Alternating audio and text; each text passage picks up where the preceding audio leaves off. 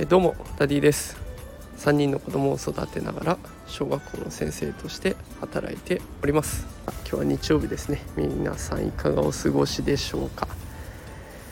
えー、さて今日はですねジェンダーレスな制服について発信していこうと思います、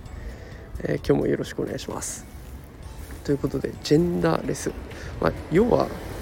あれですね。今まであった男の子はズボンの制服を着る女の子はスカートを履くといったような固定観念を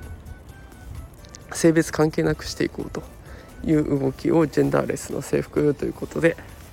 取り入れている動きが高まっています、えー、だからジェンダーレスの制服を取り入れている学校っていうのは子どもたちが自分が着たい制服を選べるようになってきていてその広まりっていうのが、えー、だんだんだんだん広がってきている状況にあります。で学校の先生たち小学校中学校高校の先生たち1800人 ,1800 人に取ったアンケートでも大体6割の人たちが制服について精査っていうものをなくそうと考えているもしくはもうすでに取り組んでいるというふうに答えています6割が答えているということですので半数以上がねこういった取り組み賛成して動き出しているという状況になります。今までの学校だとねあのランドセルも色も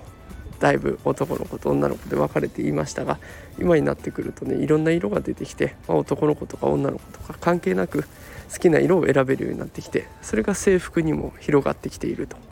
いうような形で徐々に徐々にですがジェンダーレス性別関係なく一人の人として